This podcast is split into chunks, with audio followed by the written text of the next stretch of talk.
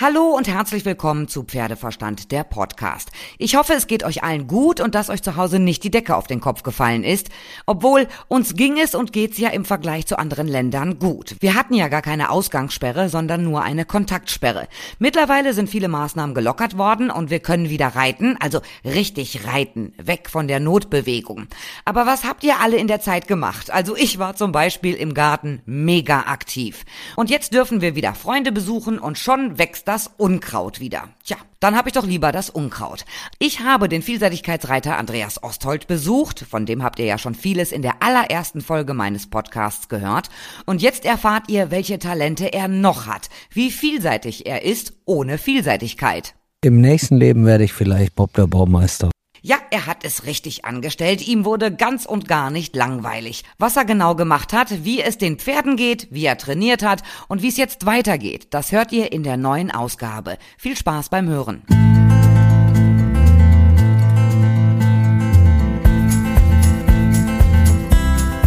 Die Corona-Zeit ist noch nicht ganz vorbei, aber zumindest deutlich gelockert. Wir dürfen uns wieder gegenseitig besuchen und deswegen bin ich wieder sehr gerne zu Andreas Osthold gefahren auf die Anlage. Ich sitze hier wieder auf der wunderbaren Terrasse und freue mich sehr.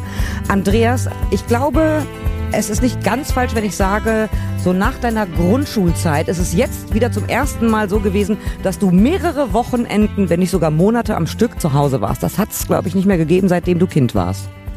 Ähm, Nina, du hast recht. Ich kann mich da nicht dran erinnern. Überhaupt nicht.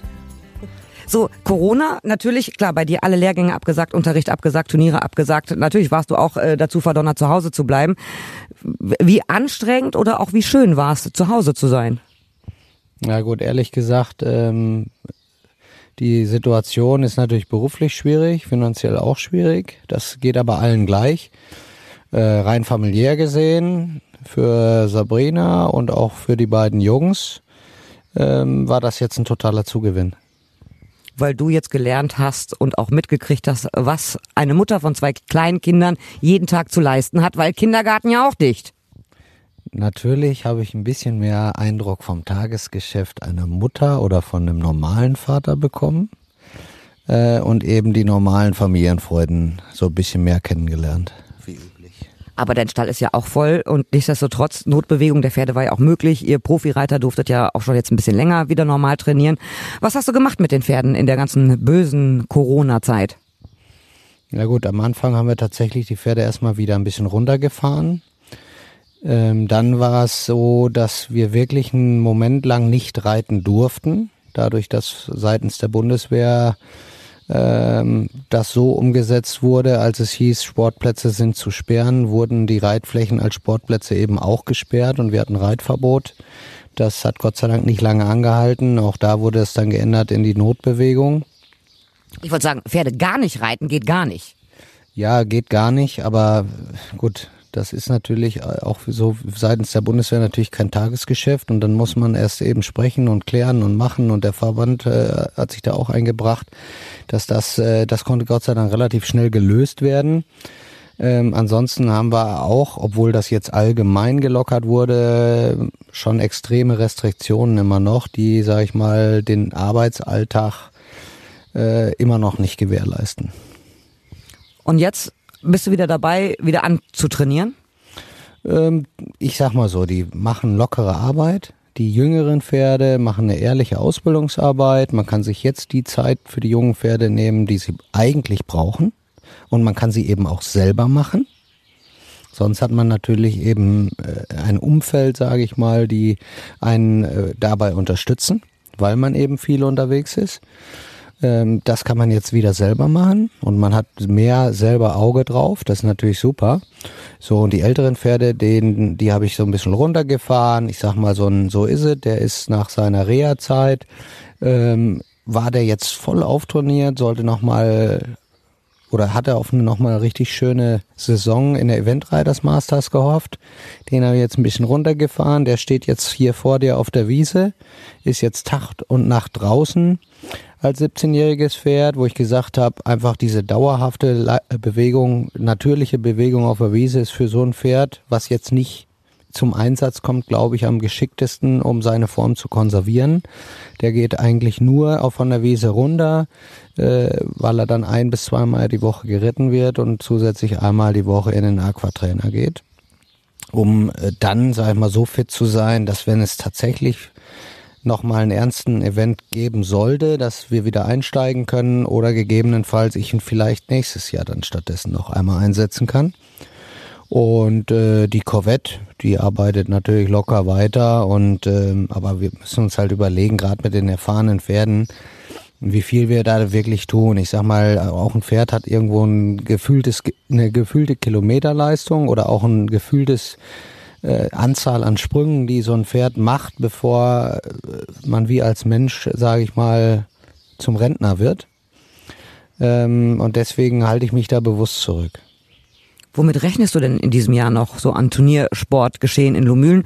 Hat ja das erste äh, Turnier schon gegeben unter natürlich Corona-Sicherheitsaspekten, Abstandsregeln. Ähm, was ich so im Internet gesehen habe, hat das ja ganz gut funktioniert. Denkst du noch, dass du dieses Jahr viel unterwegs sein wirst? Ich glaube, Kreisturniere, lokale Turniere, glaube ich schon. Ich glaube sogar, das kann, kann ich mir vorstellen, dass es irgendwo Mitte, Ende Juni wieder anläuft unter den gegebenen Restriktionen ähm, an, an höherwertige Prüfungen oder gar internationale Prüfungen glaube ich dies Jahr auf keinen Fall mehr. Und genauso trainiere ich auch die besseren Pferde. Also ich baue da drauf, dass wir da gymnastizierende Arbeit machen, Erhalt machen, sag mal, Wellness und, und Wohlfühlprogramm machen, äh, um, um, sag ich mal, das für nächstes Jahr zu konservieren. Aber die anderen und gerade die jungen Pferde, die ich habe gerade, glaube ich, ein ganz gutes Lot an jungen Pferden zusammen, wo ich so ein bisschen natürlich äh, sage, die sind jetzt fünf, sechs, sieben, die dann eher Richtung 2024, sag ich mal, den Augenmerk haben. Aber ich glaube schon, dass es doch das eine oder andere große Profiturnier geben wird mit beschränkter Teilnehmerzahl zum Beispiel, weil die Profis, ihr, ihr Berufsreiter, ihr könnt natürlich auch äh, Sicherheitsabstand und sowas alles ganz gut einhalten. Da ist dann der, der Platz auch vorhanden, dass die Lkw gar nicht so eng aneinander stehen, viele Abreitmöglichkeiten. Also warum sollte es nicht so eine Drei-Sterne-Prüfung auf internationalem Niveau geben, limitiert, was weiß ich, auf 40 Starter? Hm, weil ich einfach glaube, dass äh, natürlich die, die Reiseerlaubnis muss ja auch erstmal wieder da sein. Wenn wir jetzt überlegen, dass, äh, sag ich mal, fürs, zum Sporttreiben dann wieder nach Polen, nach Österreich, nach Frankreich, Belgien, Holland oder nach England gefahren wird oder andersrum in die andere Richtung. Okay, England würde ich jetzt auch nicht machen. Ähm, das, glaube ich, wird noch einen Moment dauern. Ich glaube, Holland oder sowas ist schon eher möglich. Unter bestimmten Voraussetzungen. Das heißt, ne, nicht abends hier Tralafitti in irgendwie in den Ortschaften machen, sondern jeder bleibt in seinem LKW und hält sich an verschiedene Spielregeln. Ich sag mal, ich stelle mich eher so darauf ein. Ähm, natürlich habe ich eine Hoffnung bei den jungen Pferden wiederum, dass vielleicht so eine Jungpferdeweltmeisterschaft, die ja erst im Oktober, Mitte Oktober in Frankreich ist, dass vielleicht sowas stattfindet. Ja, und dass die jungen Pferde, ob es jetzt ein, wirklich ein Bundeschampionat sein sollte, was ja immer noch nicht gecancelt ist, wo man immer noch drauf hofft, wobei ich mich frage, äh, Anfang September kann ich, ich kann es mir eigentlich... Das, das kann ich mir auch nicht vorstellen, nein, glaube ich nicht. Ich kann es mir eigentlich persönlich nicht vorstellen. Wenn es anders ist, muss man sich freuen. Aber in dem Maß, wie's, wie wir das gewohnt sind, kann es sowieso nicht stattfinden. Ob so eine Veranstaltung mit Ausschluss der Öffentlichkeit äh, so darstellbar ist, weiß ich nicht. Da bin ich auch nicht tief genug drin. Wie gesagt, meine Hoffnung sind die jungen Pferde, die auch vielleicht noch wieder zu präsentieren, weil sonst verlieren die einfach ein Jahr und die müssen Erfahrung sammeln, die müssen auch vor die Tür, die müssen Umwelteinflüsse kennenlernen und eben auch diese Wettkampf- oder Turniergeschichte kennenlernen. Und das ist ganz wichtig. Und wenn wir das hinkriegen, ähm, dann wäre das schon noch ein Riesengewinn. Ähm, Im letzten Jahr zu Pfingsten hast du mit mir die erste Podcast-Folge gemacht und da haben wir über die Verabschiedung von Pennsylvania gesprochen. Wie geht's ihr denn? Ähm, an sich sehr gut. Sie hat sich an ihr Rentendasein hier gewöhnt. Sie steht eigentlich originär hier auf der Wiese mit der alten Lady Lem, die jetzt mittlerweile ähm, Okay, du musst rechnen. Ich glaube, es sind drei oder vier Fohlen. Ähm, es sind drei Fohlen, aber ich habe sie zehneinhalb Jahre geritten. Dann hat sie drei Fohlen gekriegt. Sie steht immer noch pudelwohl da auf der Wiese, aber ist jetzt 27. 27. Ach, nee, 28, Entschuldigung. 28, fühlt sich wohl, pudelwohl, steht mit dem Shetty von Ludwig hier auf der Wiese. Eigentlich stehen eben die Bell und die Penny jetzt auch noch dabei. Die sind aber gerade beide bei, bei den Hoffrogges äh, in der, auf der Hengstation zur Bedeckung. Die Bell ist auch schon tragend. Ähm, die Penny ähm, haben wir die Hoffnung, dass sie vielleicht noch mal einen Fohlen bekommt. Das versuchen wir dieses Jahr. Und ansonsten kommt sie so hierher zurück und dann muss man mal überlegen, weil sie ist immer noch äh, Sportler irgendwo ein Stück weit. Sie will immer noch ein bisschen bewegt werden. Ob man dann vielleicht doch noch mal äh, einem, einem netten aufstrebenden Mädel noch mal irgendwo ein Lehrpferd gibt ähm, oder so, das muss man dann sehen. Äh, Wunsch wäre natürlich ein Fohlen aus einer so äh, aus einer solchen Studie und mit den Erfahrungen, die man mit so einem Pferd gesammelt hat. Ähm, und ansonsten muss man irgendwo einen Plan B entwickeln. Es bleibt immer spannend. Du hast gerade deinen Sohn Ludwig angesprochen, der ja auch einen Chatty hat. Aber der ist ja auch schon umgestiegen, der reitet ab und an Großpferde sogar. Ähm, hat er zu viel Energie, weil der Kindergarten halt dicht ist? Ja, gut, ich meine, wir haben ja hier Gott sei Dank ein großes eingezäuntes Areal. Da kann er sich auch austoben. Aber es scheint so, als wären ihm die Großen mehr zu sagen wie so ein Chatty. Ich habe Möhren mitgebracht, nicht für dich, auch nicht für deine Kinder, auch nicht für deine Frau, sondern für Frieda, für meine Frieda. Sie gehört nicht mir, aber ich sage immer, es ist meine Frieda. Wir waren vorhin schon bei Frieda am Stall, die hat geschlafen, ist dann aber aufgestanden, hat sich nämlich schön Mörchen reingezogen. Frieda geht's auch richtig gut und vor allen Dingen Ludwig liebt jetzt Frieda. Ja, die Belly Lally, wie er es immer so schön nennt, ist ja gerade beim Hengst und äh, irgendwie äh, ist er da auch sehr beständig im Geschmack. Er hat sich jetzt eine neue Fuchsstute ausgesucht. Meine Frieda. Und das ist jetzt Frieda, genau. Das ist hier sein Lieblingspferd. Das muss jeden Tag mehrfach geknuddelt und gefüttert werden. Ich finde, der Ludwig hat einen exzellenten Geschmack. Ich finde Frieda ja auch so super. Ich durfte ja Frieda auch schon reiten. Ich bin echter Fan von Frieda. Frieda geht's auch richtig gut. Ja, das ist auch eine von den eben so aufstrebenden jungen Pferden, wo ich ganz viel Hoffnung drin setze, reinsetze. Und ja, schauen wir mal. Du siehst so total entspannt aus. Ja, natürlich keine Turniere, keine Lehrgänge. Ähm, wie sehr fehlen dir denn die Lehrgänge, das Unterricht geben? Also ich habe mich ja natürlich auch mit vielen Leidensgenossen, sage ich mal, unterhalten. Äh, wir Reiter sind tatsächlich diese Situation ja überhaupt nicht gewohnt. Und wir sind ja eigentlich nur auf Achse, eigentlich so moderne Zigeuner ähm, und immer auf Achse und wollen ja auch immer unterwegs sein. Und jetzt sind wir eben gezwungen, zu Hause zu sein und mal, sage ich mal, gefühlt normal zu sein. Allerdings äh, ist das, macht das auch Spaß. Vor allen Dingen, deine Anlage ist natürlich auch mega geil, ne? Ähm, und du warst jetzt richtig fleißig. Du hast einen Aquatrainer eingebaut und du hast einen Bagger hier. Das heißt, über dein Gelände, da bist du jetzt richtig fleißig. Corona-Zeit wird genutzt, es wird gebaggert, es wird gestrichen, es wird gehämmert. Also Langeweile hast du nicht. Nee, auf keinen Fall. Gut, ich habe äh, der Aquatrainer war jetzt zufällig passend fertig für diese Zeit. Also ich war auch gerüstet für die Zeit, wenn mal nicht geritten werden kann oder wenn man mal nicht von der Anlage kommt, um auch einen gewissen Konditionsaspekt zu halten. Das war aber jetzt eigentlich eher Zufall. Ich war mit meinem Sponsor Activomed schon eigentlich seit November im Gespräch äh, zu einem gebrauchten Aquatrainer, den die eingelagert hatten.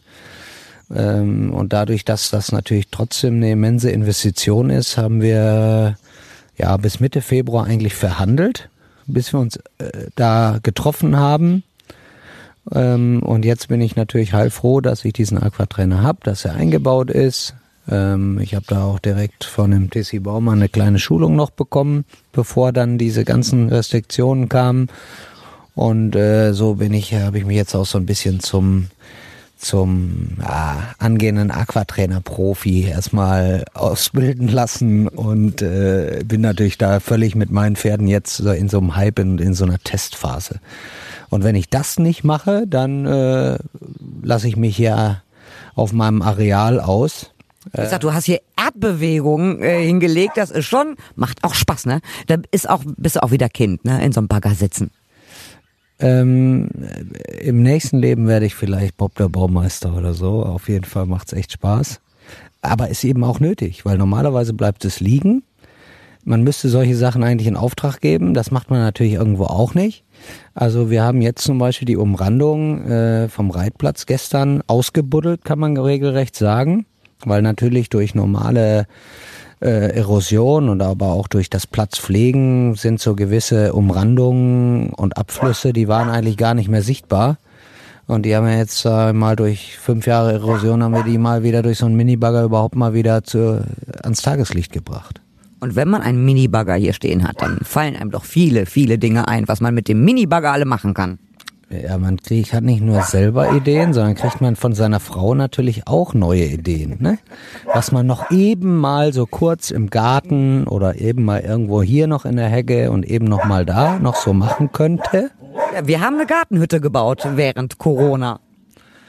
Ja, das also so ein Carport, der könnte vielleicht auch noch kommen, aber das wird jetzt nichts mehr. aber du äh, willst auch Geländesprünge richtig anlegen. Naja, also nicht richtig Geländesprünge anlegen, sondern im Prinzip mit mobilen Stellteilen äh, da mir natürlich so ein, so ein kleines, ja, schon so ein kleines Spieleparadies so ein bisschen entwickeln, dass man auch so ein bisschen mehr äh, direkt zu Hause machen kann. Und weil der Minibagger gerade da ist.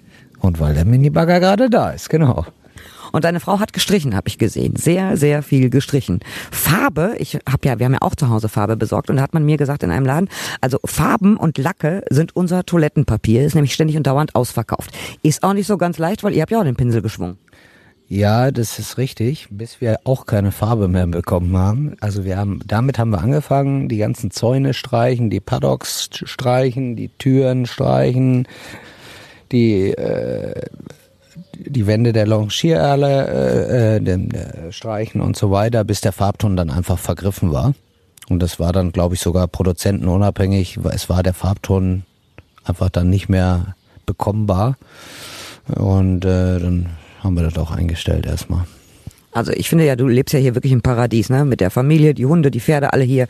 Ähm, Würdest du nicht so ein bisschen auch der Corona-Zeit hinterherjammern, wenn das normale Tagesgeschäft wieder losgeht und du wieder dauernd unterwegs bist, weil du darfst ja jetzt wieder Reitunterricht geben. Das heißt, du kannst ja jetzt sogar deine Lehrgänge wieder geben. Nun lass doch deinen Hund Paula mit dem Stöckchen spielen. Paula, du darfst das. Und wenn du auch ein bisschen Krach machst, das ist doch völlig egal. Aber so. macht äh, Ludwigshütte auf. ja, weil in Ludwigshütte vielleicht noch was drin ist, womit Paula spielen möchte. Es ist halt ein Hund, der möchte ein bisschen Aufmerksamkeit und ein bisschen spielen. Also, ähm, du darfst ja wieder Unterricht geben. Ähm, und wenn du jetzt wieder viel unterwegs bist, weil das ja jetzt alles wieder losgeht, vermisst du da nicht auch so ein bisschen die Zeit, was du hier alles mit der Familie erlebt hast? Hundertprozentig werde ich das vermissen. Allerdings freue ich mich auch drauf, weil das, wie gesagt, dürfen wir natürlich nicht vergessen. Ähm, ich habe natürlich das Glück, als Berufssoldat natürlich äh, ein Income über die Bundeswehr zu haben. Um einen Sportstall allerdings zu betreiben, reicht das bei weitem natürlich nicht aus. Da freut man sich natürlich über Unterstützung von der Deutschen Sporthilfe, vom Sportverband und eben äh, habe ich mich so aufgestellt, dass ich eben als Diplomtrainer über Unterrichte, über Lehrgänge eben das Geld, was ich eben umsetze, an Kosten habe, im, mit den Pferden, mit den Wettkämpfen und so weiter und alles drumherum, dass ich das durch eben diese Maßnahmen rein verdiene. Und das ist natürlich jetzt bekanntlich auf 0,0 runtergefahren. Und äh, das hält man so ein paar Wochen aus und vielleicht auch mal ein, zwei Monate jetzt. Aber es muss auch wieder anfangen, weil die Pferde sind weiter hungrig. Und auch die, die einem drum zu helfen, die wollen auch weiter ihr Geld. Der Tierarzt möchte weiter sein Geld, der Hufschmied möchte weiter. Ja, sie wollen natürlich alle Geld. Natürlich muss die Kohle irgendwie reinkommen. Also ich habe jetzt zum Beispiel in der Corona-Zeit, ich habe ganz äh, verschiedene Telefonkonferenzen gehabt, Videokonferenzen über verschiedene Plattformen, Zoom-Meeting, Teams, äh, Click-Meeting, was ich nicht alles auf meinem Rechner äh, für eine Software runtergeladen habe. Glaubst du nicht, dass durch die Corona-Zeit vielleicht sich auch die Art des Reitunterrichts äh, sich verändern wird, dass du zum Beispiel per Videostream demnächst eher Reitunterricht geben kannst, als durch die ganze Bundesrepublik oder auch international durch die Gegend zu fahren? Das Problem ist, der, also ich glaube in der Dressur easy machbar, gab es vorher schon bei den sehr gefragten Trainern, dass sie das so gemacht haben. Aber es ist eben auch standardisiert auf 2060. Äh, das ist ja einfacher darstellbar, sage ich mal.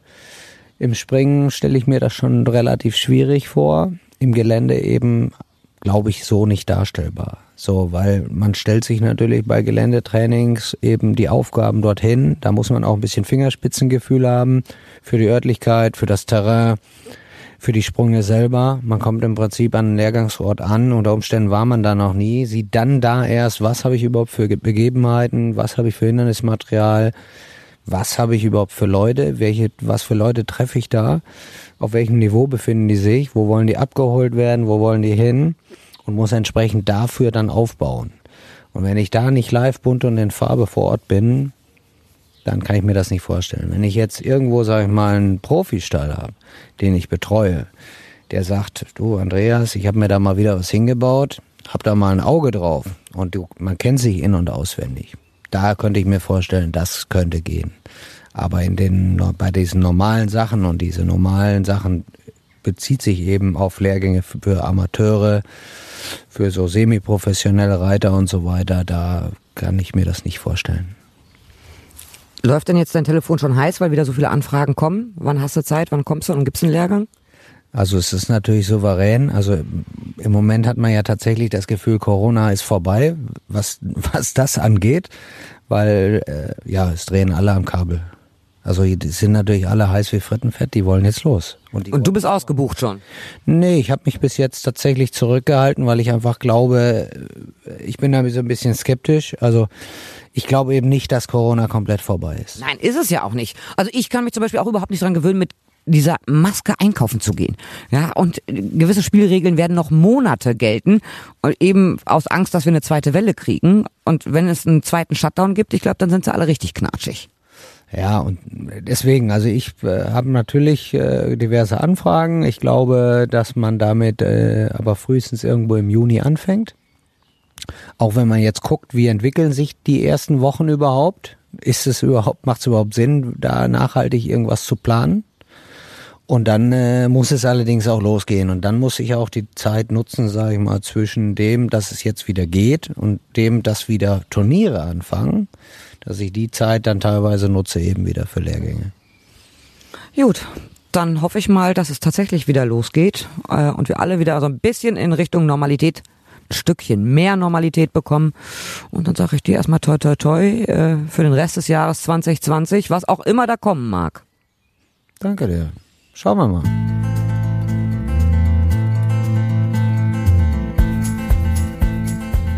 Ich hoffe, euch hat gefallen, was ihr gehört habt. Bleibt gesund und ihr könnt mir natürlich schreiben über pferdeverstand.podcastfabrik.de, über die Facebook-Seite oder über Instagram. Und ich freue mich auf das nächste Mal, wenn es dann wieder heißt Pferdeverstand, der Podcast.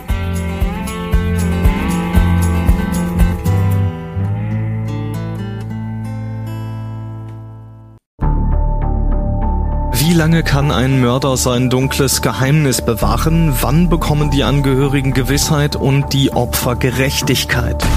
Jedes Jahr werden bei der Polizei rund 100.000 Menschen als vermisst gemeldet. Drei Prozent davon, also 3000 Menschen, bleiben länger als ein Jahr verschwunden. Einige werden nie wieder gesehen. Seit gut drei Jahren arbeitet die Polizei in NRW mit sogenannten Cold Case Units. Das sind Abteilungen, die wirklich nur damit beschäftigt sind, Mordfälle zu bearbeiten, die teilweise seit Jahrzehnten ungeklärt sind. Ich bin Mike Mattis, Radioredakteur und News Anchor und ich spreche mit Ermittlern über diese Fälle. In meinem Podcast Licht ins Dunkel, Cold Cases und ungeklärte Vermisstenfälle von hier beleuchten wir gemeinsam mit Profilern, Staatsanwälten und Mordermittlern Cold Cases und ungeklärte Vermisstenfälle aus ganz Deutschland. Immer in der Hoffnung, dass Angehörige endlich Gewissheit und die Opfer Gerechtigkeit bekommen. Licht ins Dunkel. Cold Cases und ungeklärte Vermisstenfälle von hier. Eine Produktion von Mike Mattis und der Podcastfabrik.